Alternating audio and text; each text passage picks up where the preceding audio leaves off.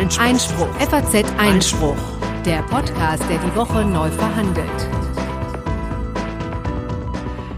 Herzlich willkommen zum FAZ Einspruch Podcast, dem wöchentlichen Podcast der FAZ zu Justiz, Recht und Politik. Folge 59 heute am 30. Januar 2019 und am Mikrofon begrüßen Sie wie jede Woche Corinna Budras und Konstantin van Leinten, hallo. Ja, bevor wir gleich in die Themen kommen, ein kleiner Hinweis auf einen besonderen Service, den wir bieten übrigens. Man kann nämlich durch unseren Podcast springen. Deswegen stellen wir gleich mal die Themen vor. Und dann kann man sich, wenn man sich für das eine oder andere Thema äh, entscheiden möchte, direkt zu den Kapitelmarken gehen. Die findet man wo, lieber Konstantin? Es hängt ein bisschen von dem jeweiligen Podcast-Player ab, aber das, es gibt überall eine Option, eigentlich bei jedem halbwegs modernen Podcast-Player, die Kapitelmarken einzublenden, dann klickt man die einfach an, dann landet man bei dem Thema, das man gerne hören will. Genau, dass man auch gerne mehrmals hören kann. Vielleicht gibt es das eine oder andere Thema, was man gerne überspringen möchte. Alles das ist möglich und Konstantin bietet uns jetzt mal das Programm. Genau, also wir reden als erstes über das Thema Organspende unter verschiedenen Gesichtspunkten. Zum einen hat der BGH da gestern zwei Urteile gefällt, die die Aufklärungspflichten betreffen. Zum anderen wird bekanntlich die Reform der Organspende im Bundestag verhandelt und äh, da gibt es einen ziemlich interessanten Antrag der FDP. Ähm, dann äh, gucken wir nach Berlin, wo der Sozialismus ausgebrochen ist, möglicherweise. Ja. Also äh, es gibt das Ansinnen einer Volksinitiative, ähm, die großen Wohngesellschaften zu enteignen und in Staatseigentum zu überführen, damit äh, die Wohnungen dann zu günstigen Preisen vermietet werden können, äh, weil es ja so wenig bezahlbaren Wohnraum gibt. Ähm, dann hat das Bundesverfassungsgericht eine ganz interessante Entscheidung gefällt äh, zur Herausgabe von IP-Adressen. Ähm, ein äh, ziemlich kurioses Urteil hat uns das Verwaltungsgericht München beschert, oder vielmehr war es dann gar kein Urteil, sondern ein Vergleich. Ähm, da hat nämlich ein Jurastudent geklagt gegen Frauenparkplätze, weil er das als diskriminierend empfindet. Und ähm, ja, er hat auch jedenfalls nicht auf ganzer Linie verloren, muss man sagen. Also eigentlich vielleicht sogar mehr gewonnen als verloren. Genau, was man ja auch an der Tatsache sehen kann, dass es eine Einigung gab, mhm. aber das Ganze ist so kurios, das gucken wir uns mal näher an. Genau, dann äh, hat sich äh, Corinna äh, vertieft in den Fall von Amanda Knox, schon ein bisschen länger her, aber ihr erinnert euch sicher, der Engel mit den Eisaugen. Ein mega Justizdrama in Italien ja, gewesen. Ja. Und jetzt hat sich der Europäische Gerichtshof für Menschenrechte nochmal mit dem Bef Fall befasst und das gibt uns natürlich die Gelegenheit, diesen Fall nochmal neu aufzurollen. Und zum Schluss gibt's hier immer das gerechte Urteil, auch so eine Autokiste, nämlich das Parken in zu engen Straßen, ja. so dass man dann da nicht mehr vernünftig rauskommt. Ähm, ja. Gut. Wir haben noch ähm, zwei Nachträge zur vergangenen Sendung, wo wir einerseits kamen wir auf ähm, die Frage zu sprechen, ob äh, es demnächst ein, den Internationalen Frauentag am 8. März, ob der ein gesetzlicher Feiertag werden soll. Das ist tatsächlich in Berlin der Fall. Das wollte ich nur nachtragen. Das hatte ich ja in der Tat auch so gemutmaßt, wusste es aber nicht genau. Also in der Tat, 8. März ist ein gesetzlicher Feiertag in Berlin. Und dann natürlich gestern wieder große Brexit-Sitzung im britischen Unterhaus. Auch da verweisen wir auf die vergangene Sitzung, beziehungsweise den Podcast natürlich. Folge 58. Ähm, nur kurz äh, wollten wir nachtragen, was gestern entschieden wurde.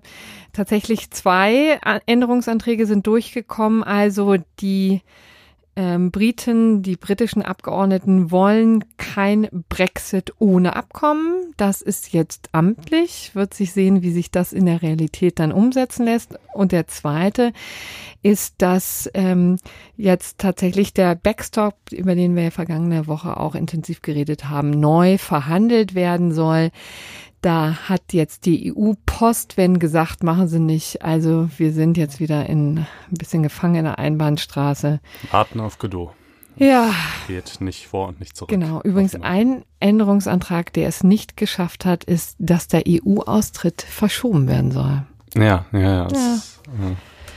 Nun gut, also das äh, der Form halber haben wir hier nachgetragen. Jetzt kommen wir zu einem ganz anderen und sehr emotionalen Thema, das gestern verhandelt wurde vom Bundesgerichtshof und auch zu einer Grundsatzentscheidung kam, die sehr bemerkenswert ist. Ne? Worum ging's? Genau, es geht um die Organspende und zwar um die sogenannte Lebendorganspende, ähm, also äh, wo die Organe dem Spender eben nicht erst nach seinem Tod entnommen werden, sondern zu Lebzeiten.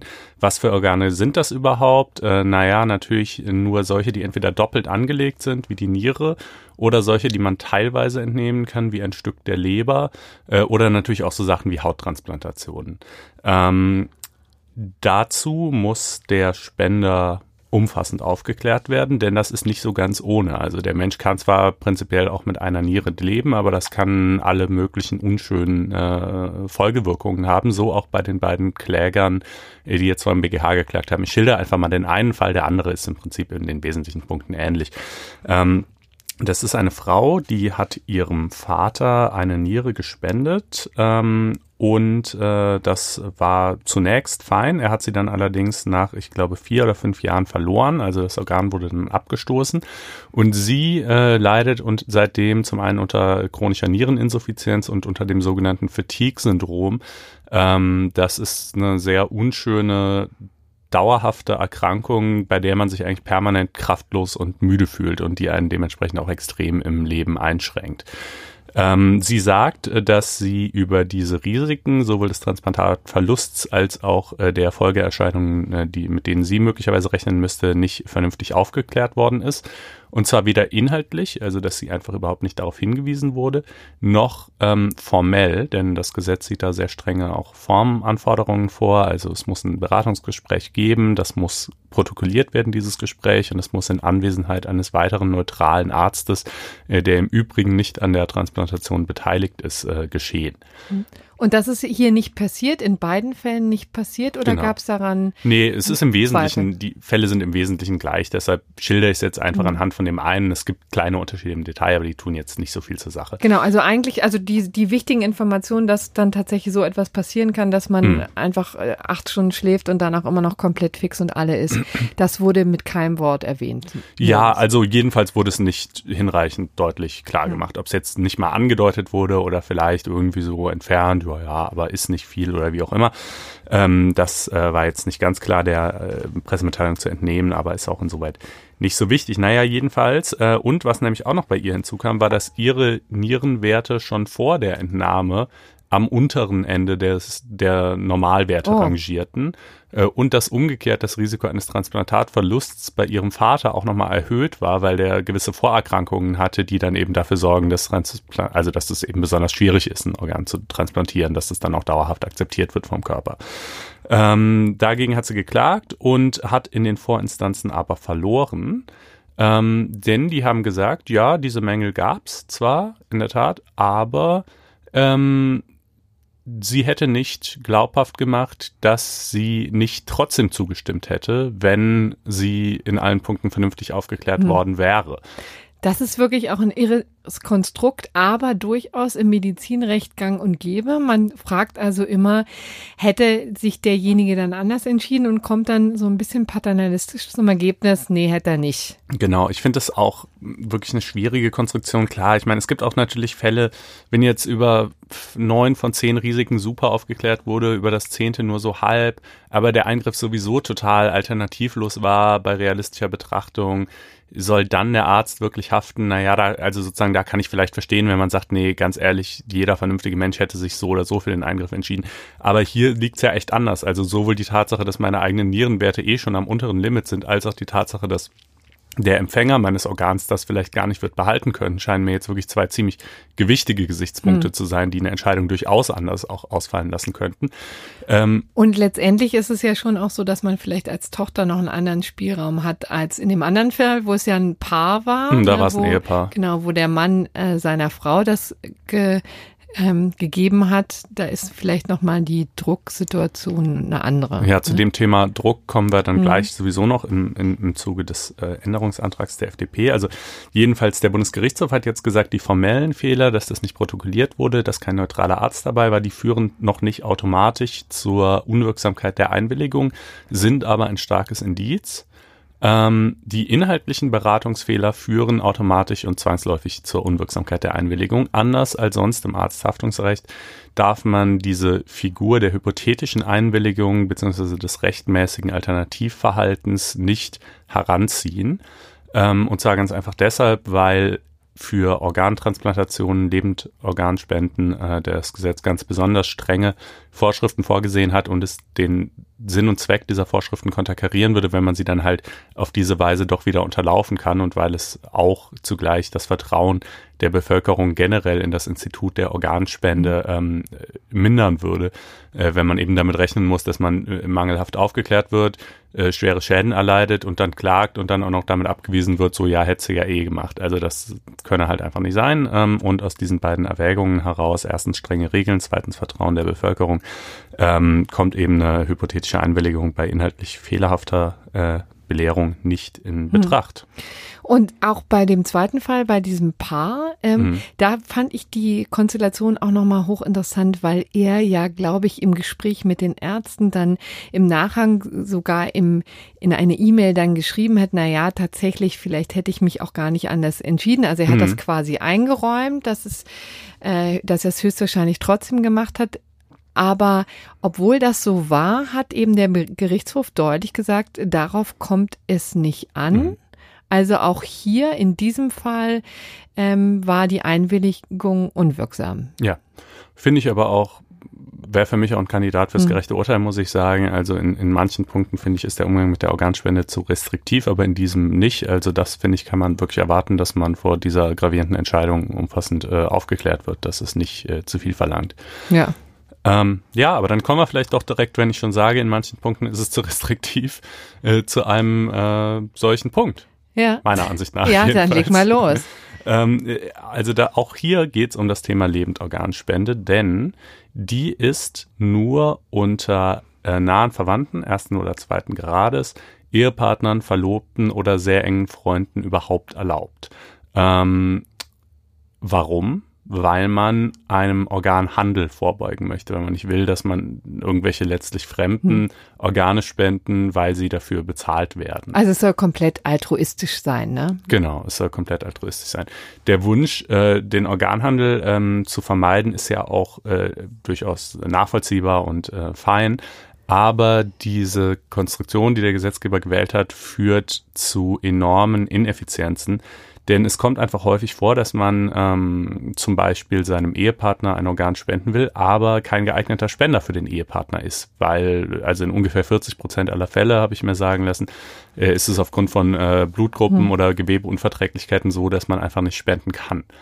Und äh, in diesem Fall wäre ja ein Modell sehr naheliegend, für das übrigens ein äh, amerikanischer äh, Ökonomieprofessor 2012 auch den äh, Nobelpreis gewonnen ja. hat. Äh, Alvin Roth, Roth genau. genau.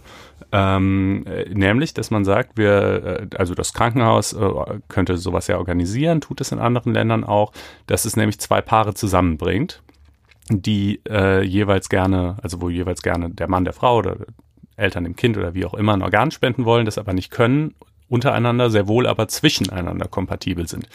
Ähm, also dann würdest du beispielsweise dem Ehemann eines anderen Paares eine Niere spenden und die Frau dieses Ehemanns würde deinem Ehemann ihre Niere mhm. spenden. So, ähm, das ist ja, sollte man erstmal denken, ein Modell, das nur Gewinner kennt, ähm, aber es ist halt verboten.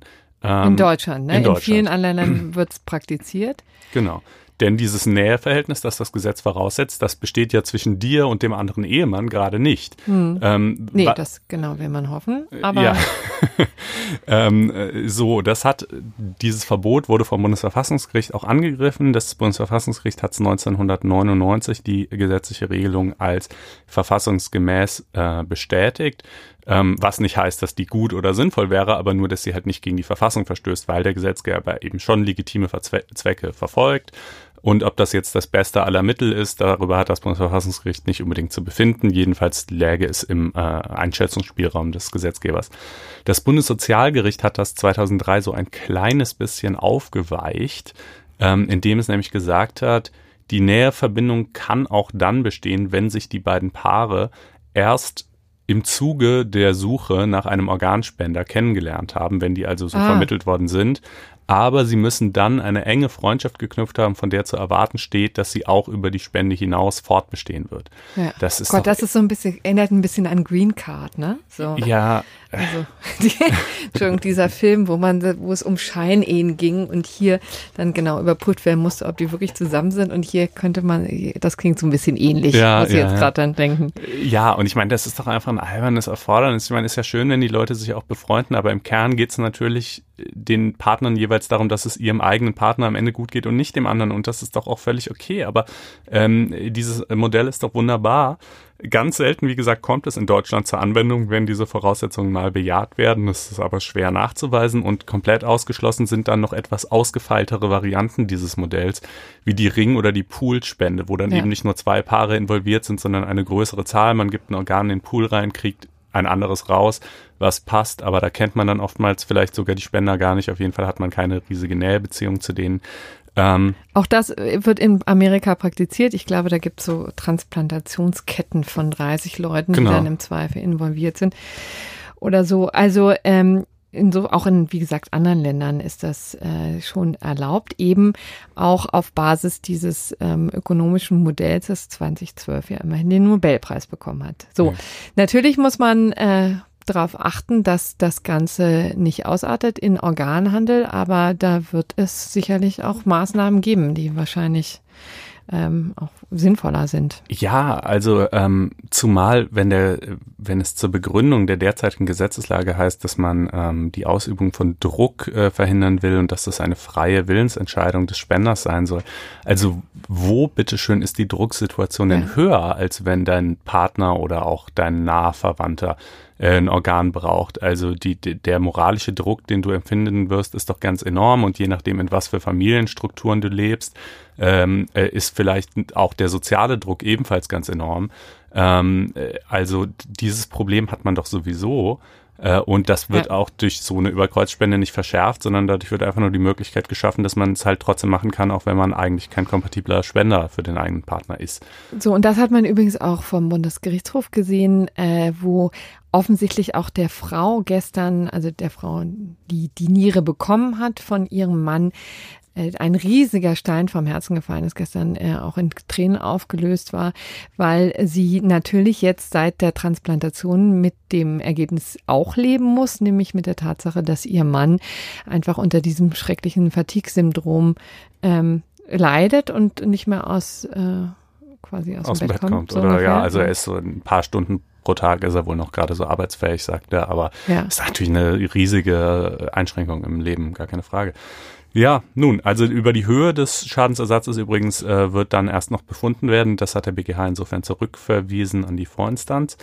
Ähm, ja, ist natürlich fürs jeweilige Krankenhaus natürlich auch eine große Nummer, ne? Das will man auch nicht verschweigen. Das ist natürlich immer genau das, was Ärzte, Krankenhäuser vermeiden wollen, wie die Pest, ja, in Haftung genommen werden für Fehler, die passieren oder für letztendlich war es vielleicht sogar noch nicht mal ein, also natürlich ja, war die doch die, Auf, die Aufklärung, die Aufklärung war natürlich ein Fehler, aber äh, jetzt äh, bei der Operation ist ja offensichtlich nicht schiefgelaufen. Das sind eben als sozusagen Schicksal, das kann passieren, ja. Also insofern ähm, natürlich auch für das Krankenhaus nicht einfach, aber offensichtlich notwendig auch, um, das würde ich in der Tat auch so sehen, ne, dass man dieses Konstrukt der Lebendorganspende, das macht sonst wirklich kein Mensch, denn die ähm, die, die Zahlen sinken ja auch ja, ja, die Zahlen sinken. Also äh, umso nötiger, finde ich, wäre es, dass man eben dieses über Kreuz- und Ring-Modell einführt.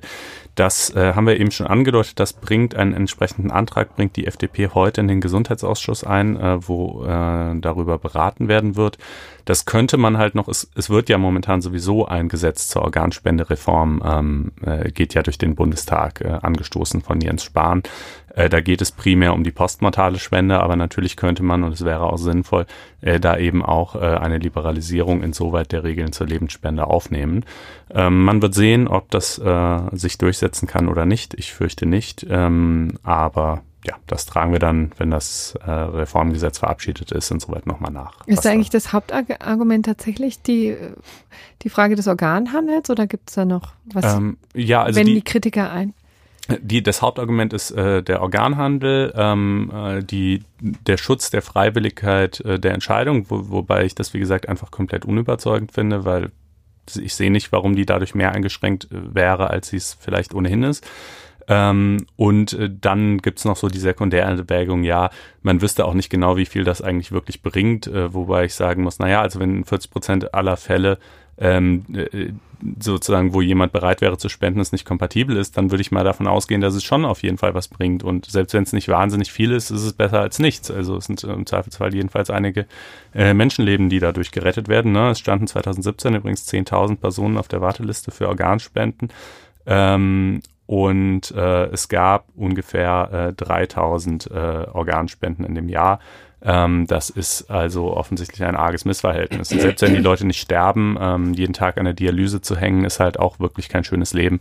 Äh, und auch das würde man ja gerne irgendwie äh, verringern, dieses Leiden. Ja. Kommen wir jetzt zu einem ganz anderen Thema, zu meiner Heimatstadt Berlin, war, wo sich Unglaubliches tut. Ja, allerdings.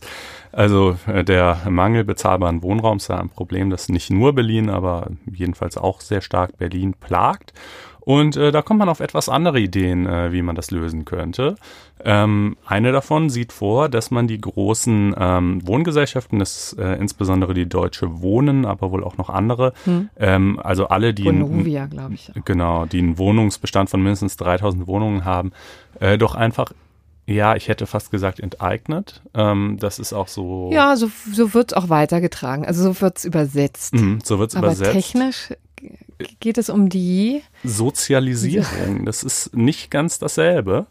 Ähm, die Enteignung steht im Artikel 14 Grundgesetz, wo auch äh, das Grundrecht auf Eigentum geregelt ist. Also da steht dann eben auch drin, dass äh, Leute enteignet werden können gegen ihren Willen und dann eben entschädigt werden müssen.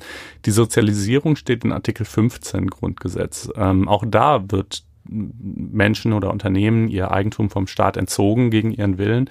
Ähm, aber es gibt zwei Unterschiede. Erstens, die Enteignung betrifft eher konkret projektbezogene ähm, äh, Entziehungen von Eigentum. Also klassisches Beispiel, äh, eine Straße soll gebaut werden oder ein Flughafen mhm. oder hm. sowas und dann äh, müssen halt ein paar Grundstücke da weg. Genau, oder Schienen erweitert. Ja, ähm, die Sozialisierung betrifft, äh, findet in größerem Maßstab statt und hat eher wirtschaftspolitischen Charakter. Und so wäre es hier, wenn man sagt, wir wollen einfach insgesamt das äh, Mietniveau ähm, signifikant senken, respektive eine große Zahl von, be von bezahlbarem Wohnraum für eine unbestimmte Menge von Menschen schaffen und deshalb ähm, jetzt äh, etliche Tausende, Zehntausende äh, Wohnungen äh, in staatliches Eigentum überführen, dann wäre das ein Fall der Sozialisierung.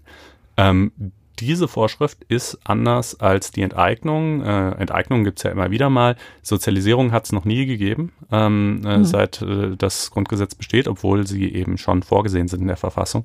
Die Tatsache, dass äh, es diesen Artikel 15 gibt, wird übrigens auch häufig als Argument dafür angeführt, dass unsere Verfassung nicht zwangsläufig ähm, eine, eine sozusagen im Kern äh, kapitalistische Form der Marktwirtschaft vorsieht, hm. sondern dass unter unserer Geltung unserer Verfassung ähm, auch ganz andere Formen der Marktwirtschaft denkbar wären. Und für die braucht man eben Instrumente, die man dann durchsetzen kann. Ne? Ja, ungefähr. genau. Also in der Praxis äh, leben wir natürlich irgendwie in, in, einer Marktwirtschaft, aber es wäre vielleicht auch anders denkbar, auch unter unserer Verfassung.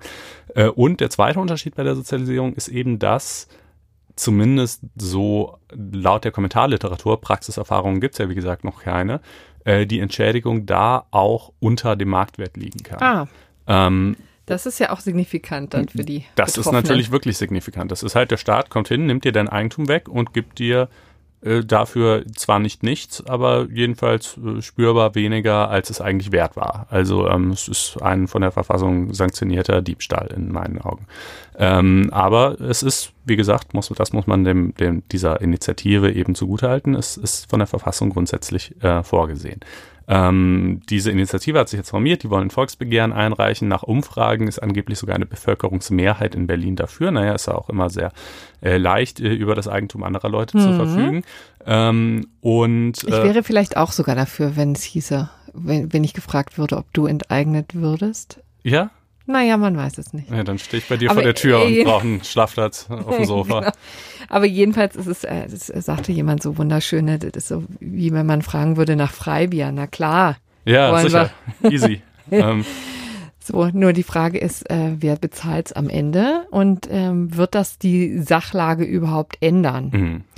Diesen Wohnungsbaugesellschaften wird eben vorgeworfen, dass sie nicht äh, gut mit ihren Mietern umgehen, ne, dass die Mietpreise zu hoch sind, dass äh, die Erhöhungen ähm, auch sehr rüde durchgesetzt werden, dass ähm, also all so solch diese Klagen gibt es, ja, mhm. die möchte man auch, da muss man auch gar nicht schönreden. Also natürlich gibt es Verwerfungen am Berliner Mietmarkt. Das ist, glaube ich, ziemlich unbestritten. Die Frage ist, ob man zu diesen Mitteln ähm, greifen muss. Ja, das ist in der Tat die Frage. Also schon bei der, äh, man muss natürlich, auch wenn das die Verfassung prinzipiell vorsieht, heißt das natürlich nicht, dass das jederzeit und in jedem Fall geht, ähm, sondern der Staat muss natürlich äh, wie immer das Verhältnismäßigkeitsgebot äh, zunächst mal beachten, äh, wo sich die Frage stellt, gibt es nicht eben gleichgeeignete mildere Mittel, um äh, das Ziel zu erreichen? Ja, äh, da könnte man ja dran denken, sich die Wohnung zurückzukaufen. Ne? Das ist auch etwas, was in der Tat im Berliner Senat überlegt wird, wenn sie denn das Kleingeld haben. Und eigentlich auch, ähm, ich glaube, sie streben es auch an. Ja, also äh, ne, dazu, du, du sagst gerade schon zurückzukaufen, denn äh, Berlin hat 2004 war es, glaube ich, bin ich ganz sicher, äh, eine große Zahl von Wohnungen, 65.000 Wohnungen, äh, zunächst mal, die vormals in, in staatlichem Besitz waren, verkauft. Ja, ja. Äh, auch in den 90er Jahren schon. Also das schon, ist eine ja. ziemlich lange Entwicklung, die ähm, die durchgemacht haben, ja. Und zwar warum? Naja, aus verschiedenen Gründen. Zum einen, um einfach Geld in die Staatskasse zu bringen, auch weil das mhm. Altbauwohnungen waren, die sehr stark sanierungsbedürftig waren. Und man irgendwie fand, vermutlich äh, zutreffend, dass man das nicht hinkriegen würde und dass private Investoren das besser können. Und wie komfortabel. Dann verkauft man sie halt erstmal, streicht das Geld ein, lässt sie renovieren und dann kauft, oder vielmehr zwangskauft man sie deutlich unter Marktpreis wieder zurück. Ja klar, so kann man es natürlich machen, wenn man irgendwie mhm. wieder Staate Berlin Haushält, ja. Ähm, also, ne, ich meine, das ist halt, äh, das ist macht die Sache auch nochmal so besonders, äh, also verleiht ja nochmal ein zusätzliches Geschmäckle.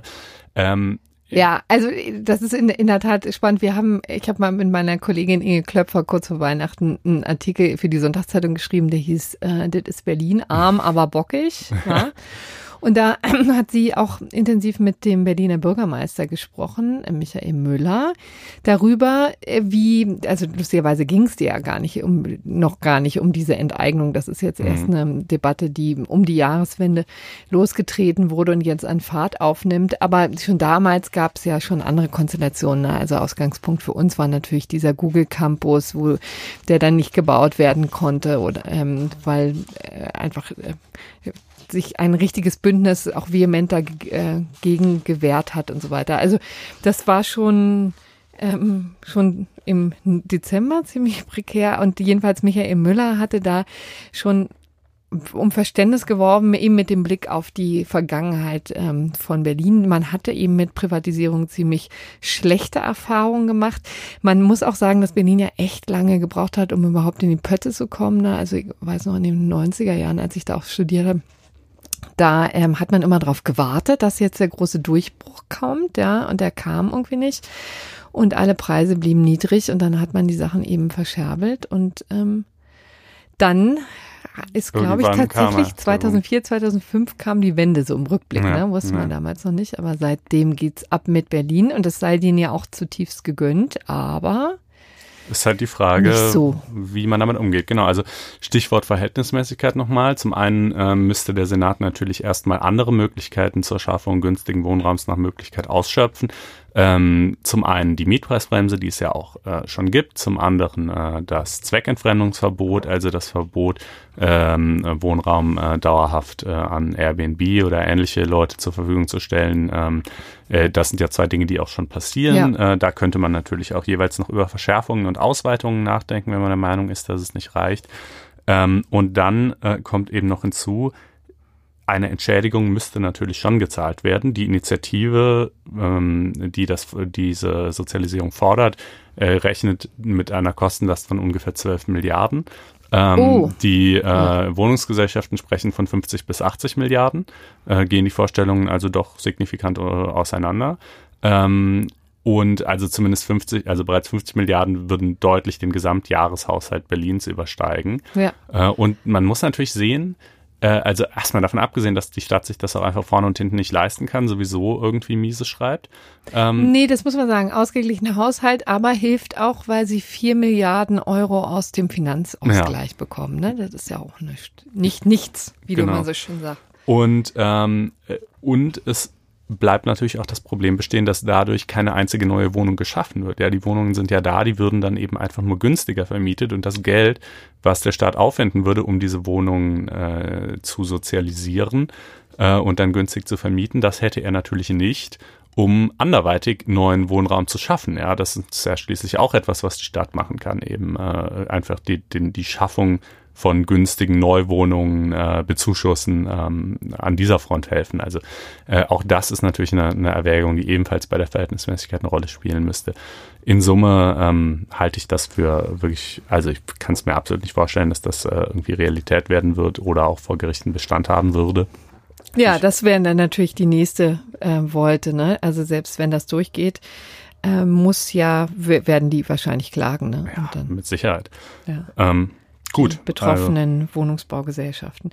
So, also ein Kuriosum aus Berlin wollten wir hier mal vortragen und mhm. dann gibt es noch etwas ähm, aus dem Bundesverfassungsgericht zu vermelden. Die hatten sich gestern geäußert zu IP-Adressen. Ne? Genau, da hatte der E-Mail-Anbieter Posteo, ähm, Verfassungsbeschwerde ist ein deutscher E-Mail-Anbieter, der anders als viele anderen äh, Geld kostet, äh, aber eben auch damit wirbt, dass er besonders sicher ist und besonders datensparsam, also mh, hm, so gut wie keine Daten von seinen Kunden erhebt oder eben nur ganz wenige. Ähm, jetzt sind allerdings die äh, Anbieter von Telekommunikationsdiensten, wie es immer so etwas angestaubt heißt, nach dem Telekommunikationsgesetz, äh, dazu verpflichtet, eine Infrastruktur zu errichten, die gewisse Daten ihrer Kunden eben speichert, damit dann nämlich Ermittlungsbehörden auf diese Daten zugreifen können, gegebenenfalls. Und äh, konkret äh, war hier also zum einen äh, war ein Gerichtsbeschluss erwirkt worden, ähm, äh, dahingehend, dass Posteo die äh, zum einen die E-Mails, also den Inhalt der E-Mails eines ihrer Kunden äh, offenlegen, weiterleiten muss. Das äh, konnten sie auch und haben sie auch gemacht auf den Gerichtsbeschluss hin. Und zum anderen auch äh, die IP-Adresse dieses äh, Kunden. Ja, also der stand im Verdacht, äh, irgendwie mit Drogen und Waffen zu handeln. Also die IP-Adresse, das muss man vielleicht hier doch nochmal sagen. Ne? Ja, jedes Mal, wenn du ins Internet gehst, wird dir halt eine IP-Adresse zugewiesen, anhand derer du identifizierbar bist im Internet. Also damit Server, wenn sie dir irgendwelche Daten zuschicken, müssen sie ja wissen, wo sie die hinschicken sollen. Und die schicken sie halt nicht an Corinna Budras, sondern an 138.250.2.6 oder wie auch immer. Ja, eben an deine IP-Adresse. Äh, die kann man auch verschleiern mit verschiedenen Techniken, aber wenn man jetzt mal davon ausgeht, dass derjenige das nicht getan hat, nicht verschleiert hat, sondern mit seiner regulären IP-Adresse sich bei Posteo angemeldet hat, und Posteo diese E-Mail-Adresse dann herausgeben würde an die Ermittlungsbehörden, dann könnten die Ermittlungsbehörden anschließend einfach eine Anfrage an den, an den Internetprovider stellen, von dem diese IP-Adresse stammt, also an T-Online oder Vodafone ähm, oder we, wen auch immer eben, wer es halt macht. Und die wiederum können dann anhand der IP-Adresse sagen, das ist der Kunde mit dem Namen sowieso an der Adresse sowieso. Äh, also auf diesem Weg können die Ermittlungsbehörden dann letztlich rausfinden, wer das ist und wo der wohnt. Ähm, und Posteo hat gesagt, äh, wir machen das nicht, wir können es gar nicht. Teil unseres Services ist es eben, äh, dass wir die IP-Adressen äh, sofort, äh, sobald bei uns äh, ein Kunde sich anmeldet oder über unseren Dienst Mails verschickt, ähm, äh, verschleiern, durch andere Fake-Adressen ersetzen, so dass auch wir selbst gar keine Kenntnis äh, von dessen tatsächlicher IP erlangen mhm. und deshalb können wir dem auch nicht äh, Folge leisten. Also Datenschutz at its best. Genau, eigentlich? das ist deren Geschäftsmodell, deshalb ja. zahlen Leute da halt auch für E-Mail, obwohl es das ja bei vielen anderen Anbietern kostenlos gäbe. Ähm, und äh, das, äh, es ist aber natürlich schon so, dass, also es mag sein, dass Posteo die IP zu einem sehr frühen Zeitpunkt irgendwie verschleiert, austauscht, wie auch immer, aber zu irgendeinem Zeitpunkt äh, im Zuge des Gebrauchs dieses E-Mail-Dienstes müssen sie die IP irgendwann mal haben. Denn wenn sie sie einfach nie hätten, dann, dann wäre es schlechterdings nicht möglich, äh, Posteo zu benutzen. Ja, also dann würden die mhm. Daten von Posteo einfach nicht bei mir ankommen und meine Daten nicht bei Posteo ankommen. Also irgendwo in diesem im Detail natürlich technisch komplexen Prozess müssen sie meine IP mal gehabt haben oder die IP dieses Kunden. Und dann sind sie eben auch verpflichtet, äh, sagt das Bundesverfassungsgericht, äh, Möglichkeiten vorzusehen, ähm, diese IP dann gegebenenfalls äh, auch herauszugeben an die Ermittlungsbehörden. Die können die von mir aus verschlüsselt speichern und dann nur im Einzelfall entschlüsseln oder so. Das ist alles fein, aber sie müssen eben diese Möglichkeit vorsehen. Wie waren die Reaktionen denn da drauf eigentlich? Ja, also ich glaube, so außerhalb der Netzgemeinde Verhalten, da kümmert das viele Leute nicht so sehr. Ähm, innerhalb der Netzgemeinde, ja, die einen, also es gibt natürlich zwei Lesarten. Die eine Lesart ist zu sagen, es ist ein vernünftiges, äh, abgewogenes Urteil. Das ist ja gerade nicht äh, die ähm, Vorratsdatenspeicherung, die ja so viele ablehnen, denn da werden ja schlechterdings erstmal Metadaten von allen äh, gespeichert, ähm, äh, sondern hier geht es ja nur darum, dass sozusagen im ganz konkreten Einzelfall, ähm, wenn ein Verdacht vorliegt und ein Gerichtsbeschluss erlassen wurde, äh, einzelne Provider äh, die IP rausgeben müssen. Das muss den Ermittlungsbehörden ja wohl auch tatsächlich möglich sein, sonst sind ihnen ja echt die Hände gebunden im Internet. Das ist doch sozusagen moderat und abgewogen. Äh, die gegenteilige Ansicht ist natürlich, dass es so ein bisschen Tür und Tor öffnen könnte für alle möglichen weiteren äh, Verpflichtungen, die man ähm, Internetdienstleistern auferlegt, äh, um äh, alle möglichen Daten ihrer Kunden ebenfalls zu speichern und vorzuhalten ähm, und äh, oder vielleicht gar Exploits direkt in ihre Software einzubauen, die dann den Ermittlungsbehörden einen erleichterten Zugriff äh, gewährt. Ähm, das ist halt so dieses Dammbruch-Argument, aber ich finde das nicht übermäßig stichhaltig. Also das Dammbruch-Argument, das kann man ja fast immer führen. Ja. Äh, und das heißt aber nicht, dass der Damm dann auch tatsächlich immer bricht. So, also das zum Thema IP-Adressen. Jetzt kommen wir zu einem ganz delikaten delikaten Thema, nämlich Frauenparkplätze. Konstantin, sag mal, stören dich Frauenparkplätze eigentlich? Nö, wieso? Kann man immer wunderbar drauf fragen. ja, siehst du, das ist nämlich genau der Punkt. Ich äh, sehe eigentlich auch, dass das ähm, eher wirklich als freundlicher Hinweis genommen wird und nicht als konstituierend sozusagen, ja. Der wird munter benutzt von ganz vielen. Würdest du das auch nachts des Nächtens machen? Nein, ich versuche es wirklich, ehrlich gesagt, echt nicht zu machen. Also ich meine, ich würde lügen, wenn ich sagen würde, ich hätte noch nie auf dem Frauenparkplatz geparkt. Also gerade wenn ich mal echt irgendwo in Eile bin oder so, habe ich das schon mal getan. Aber ich versuche es zu vermeiden, weil ich schon auch das, die Idee dahinter äh, eigentlich äh, befürworte. Ja. Das ist anders gewesen bei einem jungen Jurastudenten, der 26 ist. Mhm. wo, woher kam der nochmal? Also es fand, findet jedenfalls das Ganze jetzt in München statt, vor dem Verwaltungsgericht ähm, war das ein Fall, aber er kam gar nicht aus München, ne? Da bin ich äh, gerade überfragt. Ich dachte, er wäre auch aus München, aber. Ich meine gelesen hm. zu haben, dass er eben seinen Freund besucht hat und sich dann. Ah, ja, stimmt, ja genau, also noch nicht genau. mal eigentlich dauerhaft davon betroffen war, aber jedenfalls sich so sehr daran gestört hat, dass er den Rechtsweg äh, beschritten hat. Das gilt ja übrigens auch für viele Fälle oder manche Fälle, die wir hier so vorstellen, dass ich mich immer frage, wer beschreitet da tatsächlich den Rechtsweg deswegen. Mhm. Aber so hat er das gemacht. Ja, genau. Mit zwei Argumenten. Ähm, äh, und äh, es ging hier übrigens, also der, der Parkplatz äh, war in Eichstätt bei München, ja. Ähm, äh, da hat er eben einen Freund besucht äh, und äh, hat gesehen, dass da äh, einige der Parkplätze, also ein größerer Parkplatz und äh, ein paar davon sind eben als Frauenparkplätze ausgewiesen. Äh, und es ist ein öffentlicher Parkplatz. Anders sieht die Lage aus, wenn es sich zum Beispiel um ein privat betriebenes Parkhaus handeln würde. So war genau. es hier aber nicht. Ähm, und äh, er fühlt sich dadurch diskriminiert. Er sagt, wie, es geht ja nicht an, es gibt ja keine Männerparkplätze, es gibt aber Frauenparkplätze. Außerdem sei es auch diskriminierend gegenüber Frauen, weil der Frauen dadurch auch ja, entweder irgendwie ähm, geringeres Fahrvermögen oder, äh, oder eben irgendwie Schwäche, Schwäche unterstellt, unterstellt werden würde. Genau. Ähm, Wobei er, glaube ich, und übersehen hatte, dass das Ganze ja einen auch ziemlich makabren Anlass tatsächlich hatte. Also warum es diese Parkplätze gab, lag schlicht und ergreifend daran, dass es tatsächlich ein, ähm, ein Ereignis gegeben hatte vor einigen Jahren auf diesem Parkplatz, wo eine Frau eben überfallen worden ja, war. Ja, Anfang ne? 2016 ähm, und äh, deshalb hat man diese Parkplätze. Das ist auch in der Nähe eines Krankenhauses und die äh, Schwestern oder wie auch immer, die dann zum Beispiel Frühschicht haben, müssen dann äh, halt auch im Dunkeln über diesen Parkplatz, äh, empfinden das als bedrohlich, zumal es dann eben auch tatsächlich einen Übergriff gegeben hatte.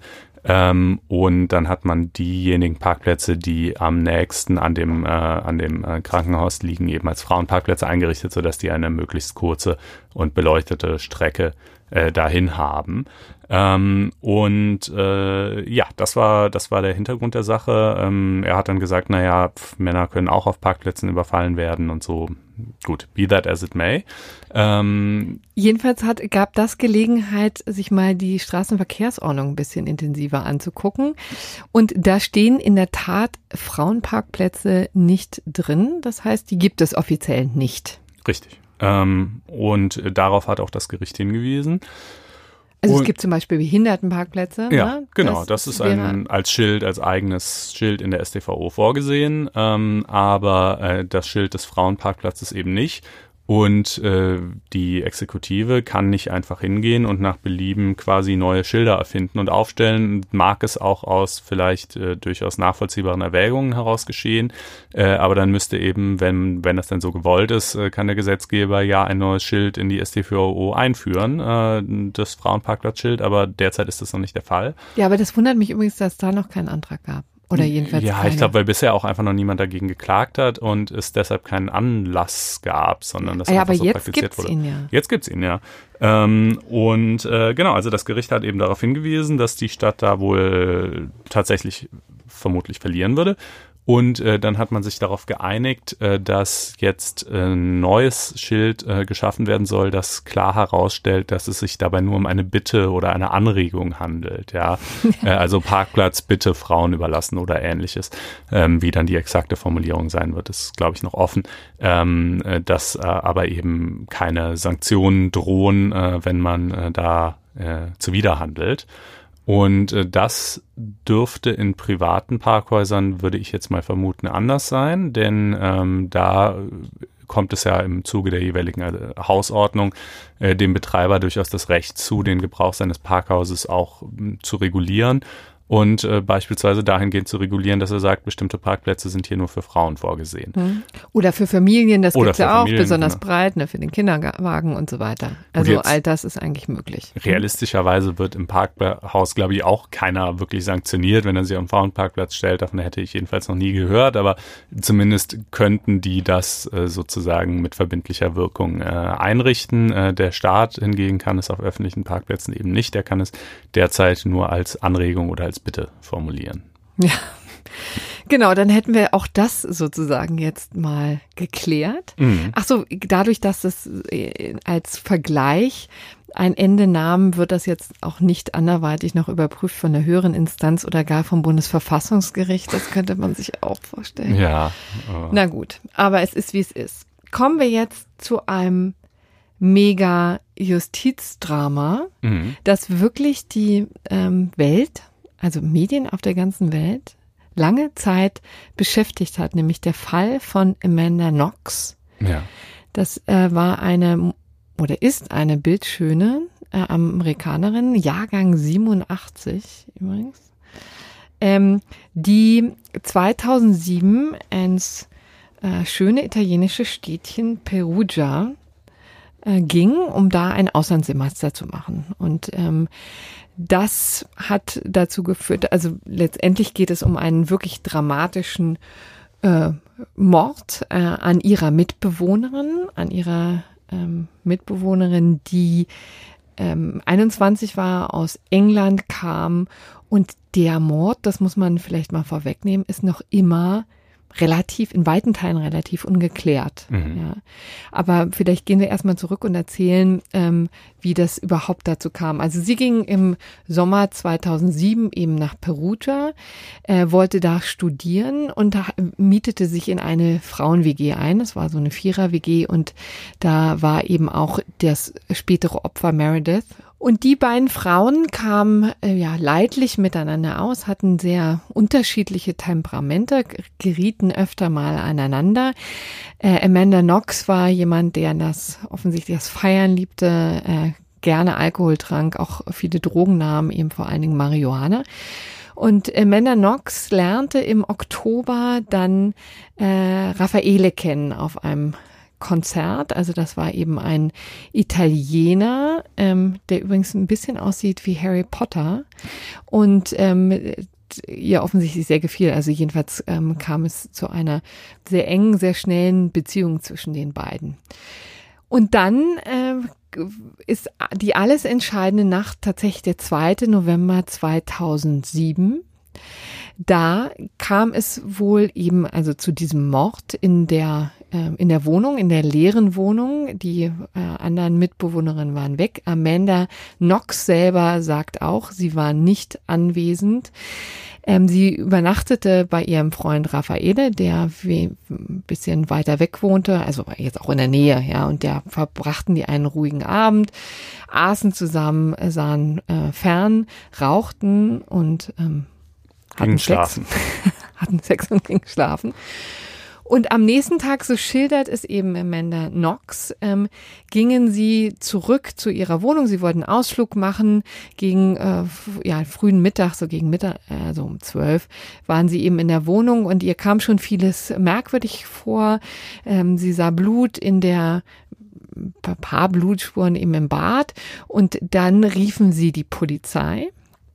Die beiden, also ähm, Amanda und ihr Freund Raffaele weil auch die Tür zu dem Zimmer von Meredith eben zu war. Das kam ihr merkwürdig vor. Die Polizei kam und entdeckte den äh, fürchterlich zugerichteten Leichnam der Frau. Also äh, Meredith war umgebracht worden, ganz offensichtlich mit Messerstichen, äh, 40 Messerstichen auf dem ganzen Körper und letztendlich ähm, ist sie eben gestorben, weil die Schlagader durchbohrt wurde.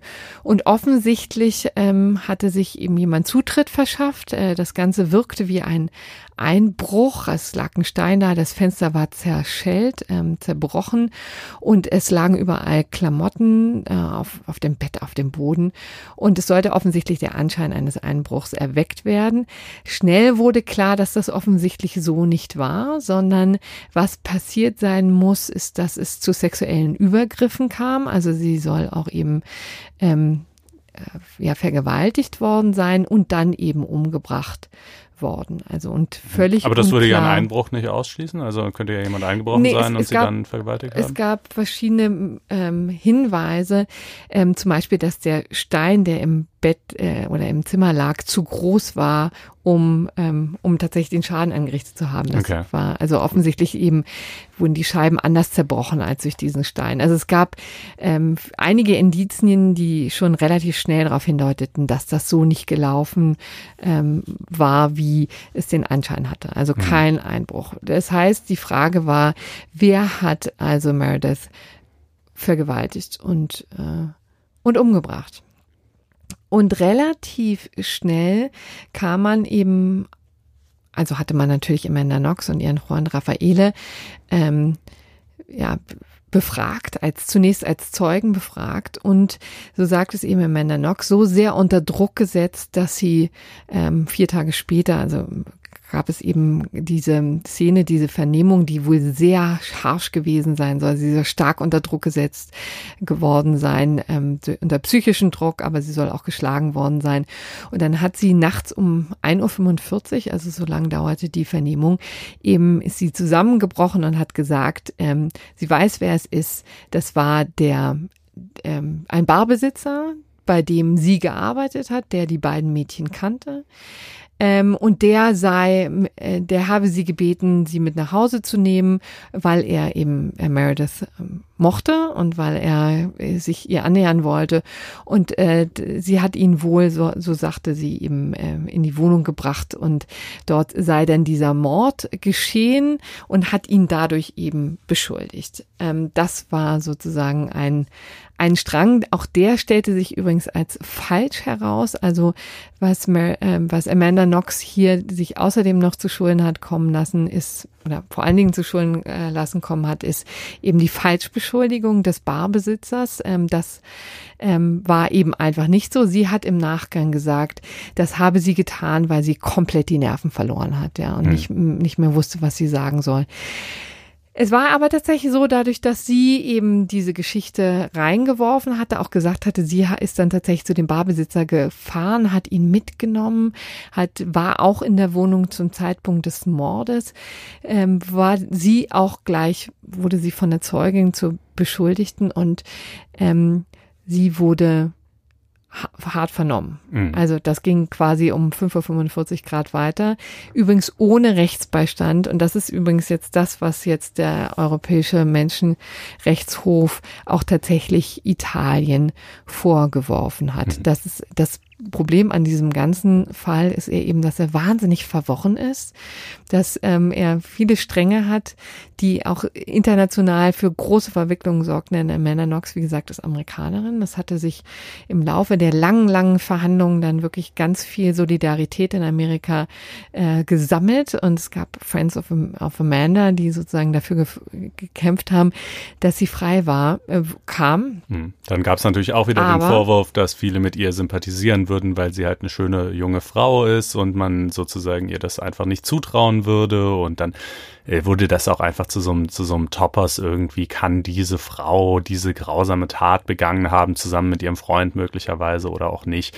Ähm, ja, du sagtest schon, es ist bis heute unaufgeklärt, aber sie wurde in Italien jedenfalls verurteilt. Ja, sie zunächst, wurde ne? zunächst verurteilt und tatsächlich zu 26 Jahren. Also ganz happig, ihr Freund Raffaele kam eben auch ähm, dann mit dazu. Also das der kam sozusagen in den Strudel der Vorwürfe mit rein, die, was die Polizei dann nach etlichen Ermittlungen und Indizien ähm, sammeln, dann konstruiert hat, war äh, folgender Tatablauf offensichtlich. Und das machte natürlich auch für die Medien den Reiz der Geschichte aus, muss man sagen, dass sie gesagt haben, es kam zu einem ähm, ja, Sexspiel von insgesamt vier Leuten, also nicht nur Amanda und Raffaele sollen dabei gewesen sein, sondern eben auch ein ähm, dritter Beschuldigter, der ähm, zunächst völlig ähm, ähm, völlig unerkannt war, der übrigens auch geflüchtet war, hier in Mainz in, äh, in Deutschland aufgegriffen wurde, ein Italiener,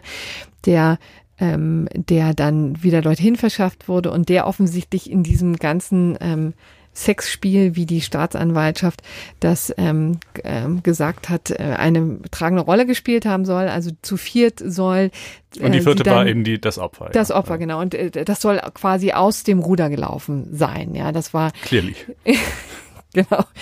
Dieses eben, äh, das, was sie da eben äh, veranstaltet haben. Und dann soll es ähm, zu, zum Mord gekommen sein, nachdem das Ganze eben aus dem Ruder gelaufen ist. Äh, auch Drogen sollen eine Rolle gespielt werden. Also letztendlich im Grunde genommen alles, was so eine Geschichte zu einem monströsen Hollywood-Streifen machen würde, mhm. war hier vorhanden. Jedenfalls in der Konstruktion, wie sie die Staatsanwaltschaft ähm, vor Gericht präsentiert kann. Im ersten Durchlauf ist das tatsächlich durchgegangen. Also sie wurde ja, wie gesagt, wegen Mordes verurteilt. Sie, ihr Freund und der Dritte im Bunde, Rudi hieß der. Und ähm, dann wurde das ähm, nochmal durch, ähm, durch das Berufungsgericht geschleust. Das Berufungsgericht, es war wirklich auch sehr diffizil, weil es ein reiner Indizienprozess war. Man hatte quasi nichts. Ne? Man hat mit DNA-Spuren gearbeitet, man hat mit Messern gearbeitet, mit, ähm, mit ähm, BH. Ähm, Schlüssen, die gefunden wurden am Tatort, äh, dann natürlich ähm, Handab, also Fingerabdrücken und so weiter, die natürlich bei einer Wohngemeinschaft überall nirgends sein mhm. können. Mhm. Ne? Also das machte die ganzen ähm, Ermittlungen wahnsinnig schwierig und äh, auch im Berufungsverfahren war es dann eben ähm, nicht einfach, sich durch diese ähm, Indizien zu graben. Und interessanterweise kam eben das Gericht zu dem genau gegenteiligen Schluss, nämlich die haben Amanda Knox freigelassen. Mhm ähm, Freispruch auf ganzer Linie. Sie ist es nicht gewesen, Raffaela auch nicht. Aus Mangel an Beweisen, ja, ähm, spielte damals natürlich auch eine Rolle, aber jedenfalls ist sie dann sofort äh, aufgebrochen nach Amerika und war dann ähm, sozusagen wieder in Freiheit. Ja, das war aber übrigens noch lange nicht das Ende vom Lied. Es kam zu einem zweiten Prozess. Ja, also auch da, das wollte sich die Staatsanwaltschaft nicht bieten lassen. Im zweiten Prozess wurde sie äh, in Abwesenheit wieder verurteilt, sogar zu Mehrhaft. Ja. Ähm, ihr Freund auch. Ähm, und dann wurde es wieder aufgehoben. Und das ist sozusagen das, ähm, das Ende, ja, wie es tatsächlich, ähm, wie es tatsächlich jetzt in die Geschichtsbücher, in die Justizgeschichtsbücher eingeht. Also Amanda Knox ist freigesprochen, genauso wie ihr Freund Raffaele. Interessanterweise der Dritte im Bunde nicht. Ach, den, der wurde verurteilt. Der wurde, ja, der blieb einfach in Haft. Also okay. für den gab es sozusagen diese ganzen Schlaufen gar nicht. Denn man hatte dieses Verfahren auch abgetrennt, weil ähm, er wirklich als ähm, ziemlich kleines Licht in diesem Ganzen. Ich meine, das war ein Kleinkrimineller schon vorher. Und man hatte tatsächlich Sorge, dass er durch diesen wahnsinnigen Medienrummel in einen Strudel gehört, wo ein tatsächlich faires Verfahren gar nicht mehr möglich ist. Man muss sagen, also die Frage ist, ob das für Amanda Knox und Ian Raffaele nicht genauso gilt, aber äh, so war es nun einfach mal. Ne? Mhm. Hier also haben die Medien ähm, sich irrsinnig drauf äh, eingeschossen. Ja, es waren, also man muss auch sagen, alle drei, also auch das Opfer, waren wahnsinnig wahnsinnig attraktiv und ein unfassbares Drama, was sich da hinter irgendwelchen Türen abge ähm, spielt hat und man weiß immer noch nicht, was daraus geworden ist. Und das Nachspiel, was wir jetzt vom Europäischen Gerichtshof für Menschenrechte gesehen haben, ist eben tatsächlich, dass sich Amanda Knox noch einmal gegen Italien gewehrt hat, gesagt hat, ich wurde ungerecht behandelt bei den Zeugenvernehmungen je, in jener Nacht eben vom 6. November 2007. Da wurde ich unter Druck gesetzt, wurde geschlagen. All das verstößt natürlich gegen die Europäische Menschenrechtskonvention Artikel 6 6. Nee, Entschuldigung, es ist, glaube ich, Artikel 3. Artikel 3, eben der Verbot der Folter und der unmenschlichen und erniedrigen Behandlung. Interessanterweise hat übrigens das Europäische Gerichtshof, der Europäische Gerichtshof für Menschenrechte gar nicht gesagt, ja, so ist es gewesen, sondern der italienische Staat hat es versäumt, aufzuklären, ob es tatsächlich so war, ob unzulässiger Druck ausgeübt wurde, ob sie tatsächlich geschlagen wurde.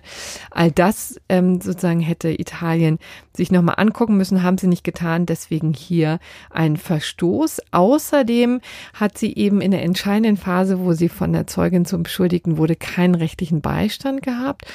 Und übrigens auch die Dolmetscherin soll ganz kurios ähm, gehandelt haben. Die hatte offensichtlich irgendwelche mütterlichen Gefühle für die ähm, Amanda Knox entwickelt, hat sich da irgendwie unzulässigerweise eingemischt, hat versucht zu Medi also Mediatorrolle einzunehmen. Also auch das irgendwie total skurril zeigt auch vielleicht mal, was das wirklich für eine imposante Persönlichkeit war, dass irgendwie alle sich nicht neutral zu ihr verhalten konnten, sondern in irgendeiner Art und Weise ähm, ja auf sie reagierten. So, all das wurde jetzt Italien zu Verhängnis. Die müssen eben 18.000 Euro Entschädigung zahlen. Also da ist natürlich auch ein bisschen Übernahme der Kosten vorhanden. Und ähm, all das ist jetzt ähm, am vergangenen Donnerstag eben nochmal als Gesamtpaket ähm, zu diesem äh, zu dieser kuriosen Fall hinzugekommen. Ja, das dürfte dann auch wirklich das letzte Kapitel sein. Ähm, das war jetzt so ein bisschen True Crime mäßig, äh, ja. wenn man so will.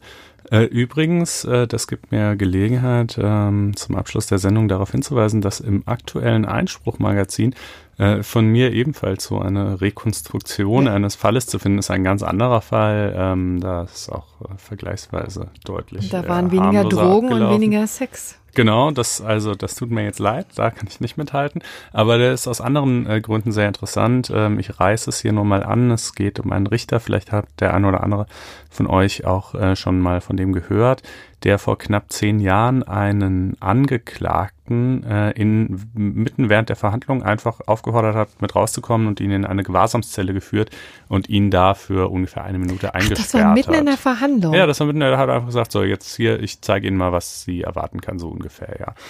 Ähm, und äh, das äh, hört sich erstmal ganz ungeheuerlich an, ist natürlich auch irgendwie daneben, aber ähm, ich bin der Sache mal ausführlich nachgegangen, habe auch mit vielen Leuten gesprochen, die damals im Prozess dabei waren äh, und so weiter. Und ähm, sagen wir mal, die Geschichte fühlt sich danach deutlich anders an als der Eindruck, den der eine oder andere davon mitgenommen haben dürfte. Und äh, stellt der Justiz wirklich kein gutes Zeugnis aus, äh, wie sie mit äh, dem Typ umgegangen ist. Ähm, mehr will ich an dieser Stelle gar nicht verraten, äh, denn ihr sollt ja auch noch ein bisschen einen Anreiz haben, auf faz.net-einspruch testen zu gehen. Ein Wort, alles zusammengeschrieben, faz.net-einspruch testen und euch dort ein kostenloses vierwöchiges Probeabo zu klicken, mit welchem ihr diesen Text und auch täglich zahlreiche andere äh, lesen könnt.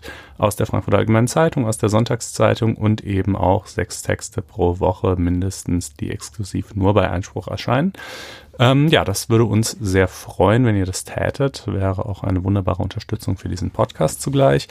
Und äh, ja, im Übrigen könnt ihr uns natürlich wie immer schreiben, wie ihr es fandet, unter blogs.faz.net-einspruch. Da findet sich ein Eintrag zu jeder Folge, die wir machen.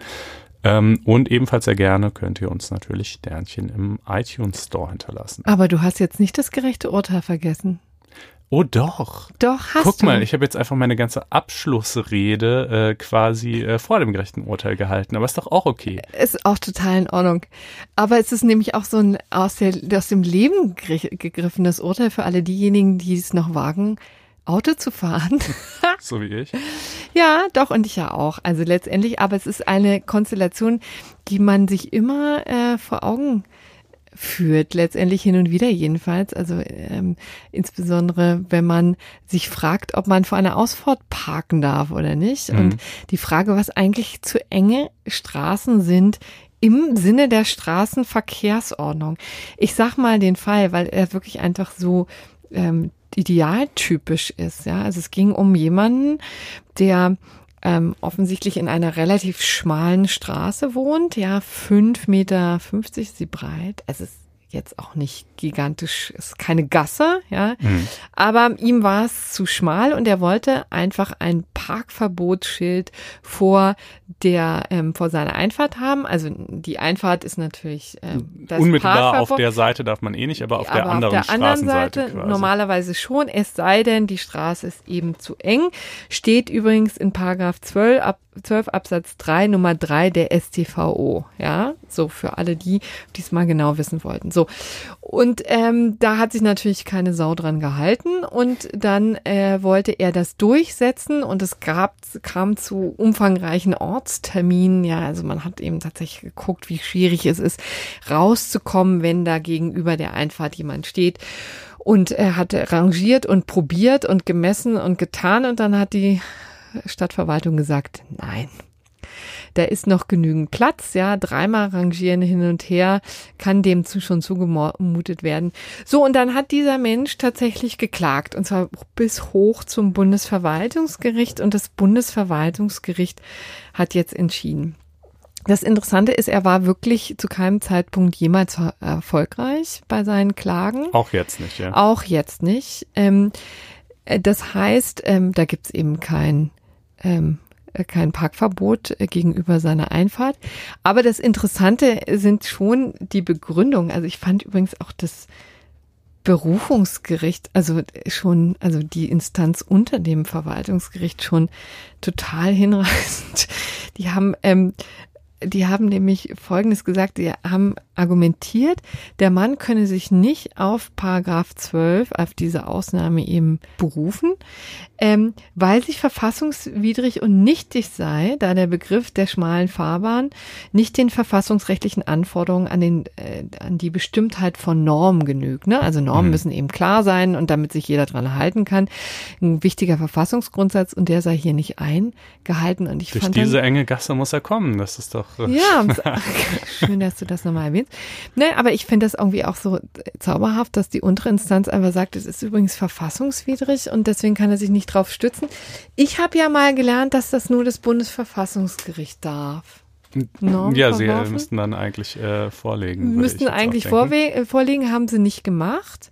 Wir haben gesagt, also darauf nicht stützen. Und das, die zweite Möglichkeit, für die, die es interessiert, wäre auch noch interessant, nämlich es gibt auch noch ähm, Paragraph 45 Absatz 1 Satz 1 der StVO, wo äh, das die Behörde auch einschreiten kann aus sonstigen Gründen der Sicherheit oder Ordnung des Verkehrs. Mhm. Also auch da eben so ein Auffangtatbestand, wie man immer kennt, ja. Und ähm, auch das gilt eben hier ne, nicht, weil er nicht sonderlich gehindert wurde jetzt am Ausparken. Wie gesagt, ähm, muss er selber klarkommen. Ja, also ich meine, es gibt das ja schon so hier in Frankfurt im Nordend. Ne, da sehe ich auch regelmäßig, da ist große Parkplatznot, Ausfahrten, wo ich denke, ja, viel Vergnügen äh, da, aber mit deinem Auto auch wirklich rauszukommen auf die Straße. Und diese drei Rangierzüge, die meinen natürlich auch drei Rangierzüge, die sozusagen optimal ausgeführt sind ähm, äh, und den Platz optimal nutzen. Ähm, naja, wobei die, also das waren schon drei tatsächliche, also das hat er schon so hingekriegt, ja, nach drei Malen. Bundesverwaltungsgericht sagt übrigens, ähm, also die Paragraph 12, jetzt für alle, die schon Schnappatmung bekommen haben, ist äh, verfassungsmäßig. Ja? Mhm. Also das ist hinreichend klar. Finde ich jetzt auch ein bisschen gewagte These, weil ich meine, schmal, Unbestimmte Rechtsbegriffe das ist jetzt nicht das erste Mal. Ja, ja, richtig. Also absolut. Ich meine, ich finde jetzt schmal tatsächlich also sie haben gesagt, jedenfalls fünf Meter sind es nicht, ja. Mhm. Nun gut, lässt sich so hören, aber ähm, die haben, also sie, darauf konnte, hätte er sich zwar stützen können, aber nicht in diesem konkreten Fall, weil fünf Meter sind dann doch in Ordnung. Und das äh, ist, müssen wir jetzt als gerechtes Urteil tatsächlich mal so hinnehmen. Jetzt haben wir jedenfalls Rechtsklarheit. Wie gesagt, ich frage mich ja immer, wer das tatsächlich bis zum Bundesverwaltungsgericht hochtreibt. Aber jetzt wissen wir immerhin, dass Paragraph 12 verfassungsmäßig ist. Und dass äh, fünf Meter auch breit genug ist. Jetzt kann sich daraus jeder seinen eigenen Reim machen. Genau. Ja. Jetzt wollen wir aber dann den ganzen, äh, die ganzen Erklärungen nicht nochmal nachliefern, sondern nee, nee. wir bedanken uns einfach für die äh, wahnsinnige Aufmerksamkeit bis zum Schluss. Und all die, freuen die uns, haben. wenn ihr nächste Woche wieder einschaltet. Ja, bis dann. Tschüss. Ciao.